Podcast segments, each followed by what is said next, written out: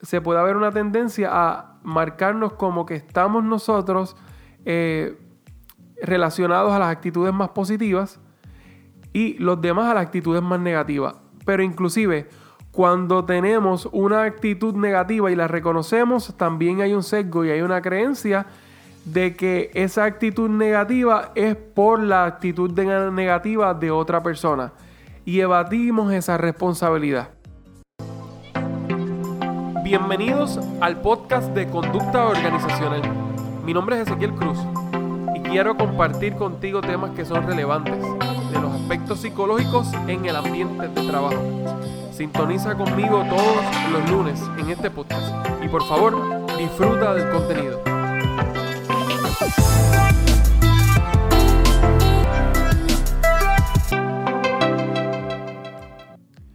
En esta ocasión estamos trabajando el tema de las actitudes en el trabajo.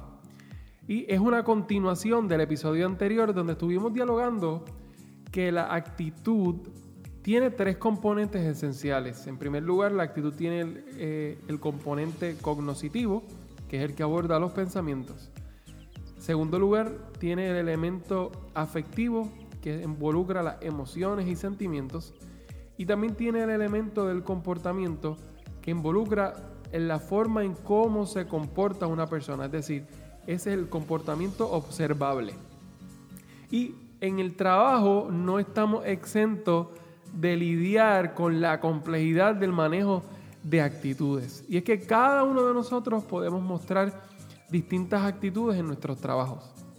Si yo te doy una lista, por ejemplo, que hay cinco actitudes principales en el trabajo, estaría seguro que quisieras tener cada una de esas actitudes y en que el lugar donde tú eh, estás trabajando o ejerciendo tu función, cada una de las personas las obtuvieran. En primer lugar vemos la satisfacción laboral. En segundo lugar, el involucramiento en el trabajo. Tercer lugar, el compromiso organizacional. Cuarto lugar, el apoyo organizacional percibido. Y quinto lugar, compromiso del empleado es bien importante conocer que estas cinco eh, actitudes están claramente puestas en forma positiva. Podemos tener un sinnúmero de actitudes que sí se han estudiado. Eh, sin embargo, estas son cinco de las principales, el cual muchos teóricos afirman. ¿Qué sucede? Cuando vemos estas, estas actitudes particularmente, hay un efecto en psicología social y es que hay una tendencia a tener un sesgo eh, que continuamente atribuimos las cosas buenas a nosotros y las cosas negativas a otras personas. Es decir, en muchas ocasiones, por ejemplo, si yo hablo de un compromiso del empleado, es muy probable que muchos de los jefes, presidentes o supervisores eh, señalen de que muchos de los que, pertenecen a su equipo de trabajo no presentan un compromiso eh, hacia la organización. Sin embargo, esa actitud va a tener una gran correlación con el compromiso organizacional también. Cómo la compañía ejerce un compromiso de modo que pueda haber una cierta reciprocidad. Aquí no buscamos necesariamente buscar una causa particular, sino más bien cómo se relacionan y cómo hay un sistema dinámico en nuestras organizaciones, porque como hablamos en el episodio pasado, hay actitudes sobre actitudes también. ¿Qué sucede? Estas actitudes eh, están tan relacionadas que puede ser que hasta se puedan confundir, como por ejemplo, alguien que tenga, digamos, un involucramiento en el trabajo. Eh, no, no se debe decir que es alguien también que está teniendo un compromiso organizacional o alguien que tenga un apoyo organizacional percibido, que sienta que la organización lo apoya, no es lo mismo que tenga una satisfacción laboral.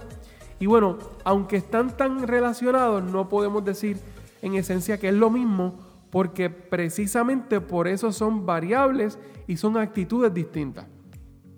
Debido a estas posibles confusiones que se pueden dar en nuestros contextos de trabajo, eh, es importante ver que la psicología, tiene un rol protagónico en el estudio de esta actitud y, esto es bien propio de la psicología industrial organizacional. Porque es esta que busca entender estos procesos psicológicos que se dan en las actitudes del trabajo. Obviamente, entre otras cosas, pero particularmente ahora hablando de la actitud. Y también, luego de haber entendido cómo es que se dan esos procesos, tiene la, la, intención de, a través de procedimientos, a través de instrumentos, aportar a que se desarrollen las mejores y las actitudes más positivas en nuestros contextos de trabajo.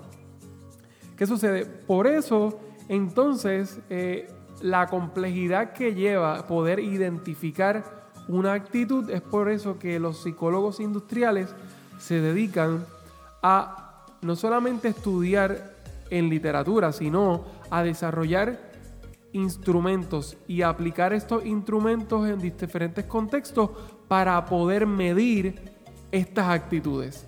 Eh, y, sí, hay diferentes instrumentos que pueden medir actitudes, hay, hay instrumentos que lo miden desde una forma cuantitativa, hay otros modelos como por ejemplo entrevistas y otros que pueden medirlo desde otra parte más cualitativa, pero en efecto sí hay formas de poder medir eh, cuáles son las actitudes en el trabajo.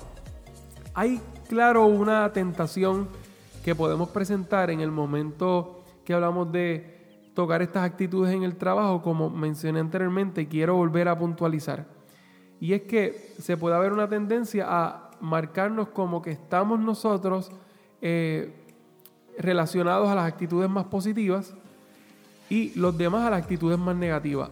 Pero inclusive cuando tenemos una actitud negativa y la reconocemos, también hay un sesgo y hay una creencia de que esa actitud negativa es por la actitud negativa de otra persona y evatimos esa responsabilidad. Pues entonces, eh, para esto es muy importante seguir abordando, comprendiendo cómo son estos procesos psicológicos en las organizaciones. Eh, hay personas que he escuchado eh, referirse de una forma no tan prioritaria eh, porque a veces en las organizaciones, eh, claro está, depende de qué tipo de ética se está utilizando, pero a veces en las organizaciones eh, se privilegia y siempre se prioriza la parte de la rentabilidad económica, pero claramente hemos visto toda la relación que hay de todos estos procesos psicológicos y la rentabilidad de una compañía. Así que te invito a que sigas eh, viendo, consumiendo el contenido que estamos preparando para cada uno de ustedes. Es la finalidad de que podamos contribuir muy positivamente a tu organización, en la organización donde perteneces, o ya seas una persona que estás como autoempleado, pues también de igual manera te puedas aprender a relacionar y puedas también aprender cómo son estos procesos psicológicos para cuando hables con colegas, compañeros, etc. Gracias, realmente ha sido un placer para mí y hasta el próximo episodio.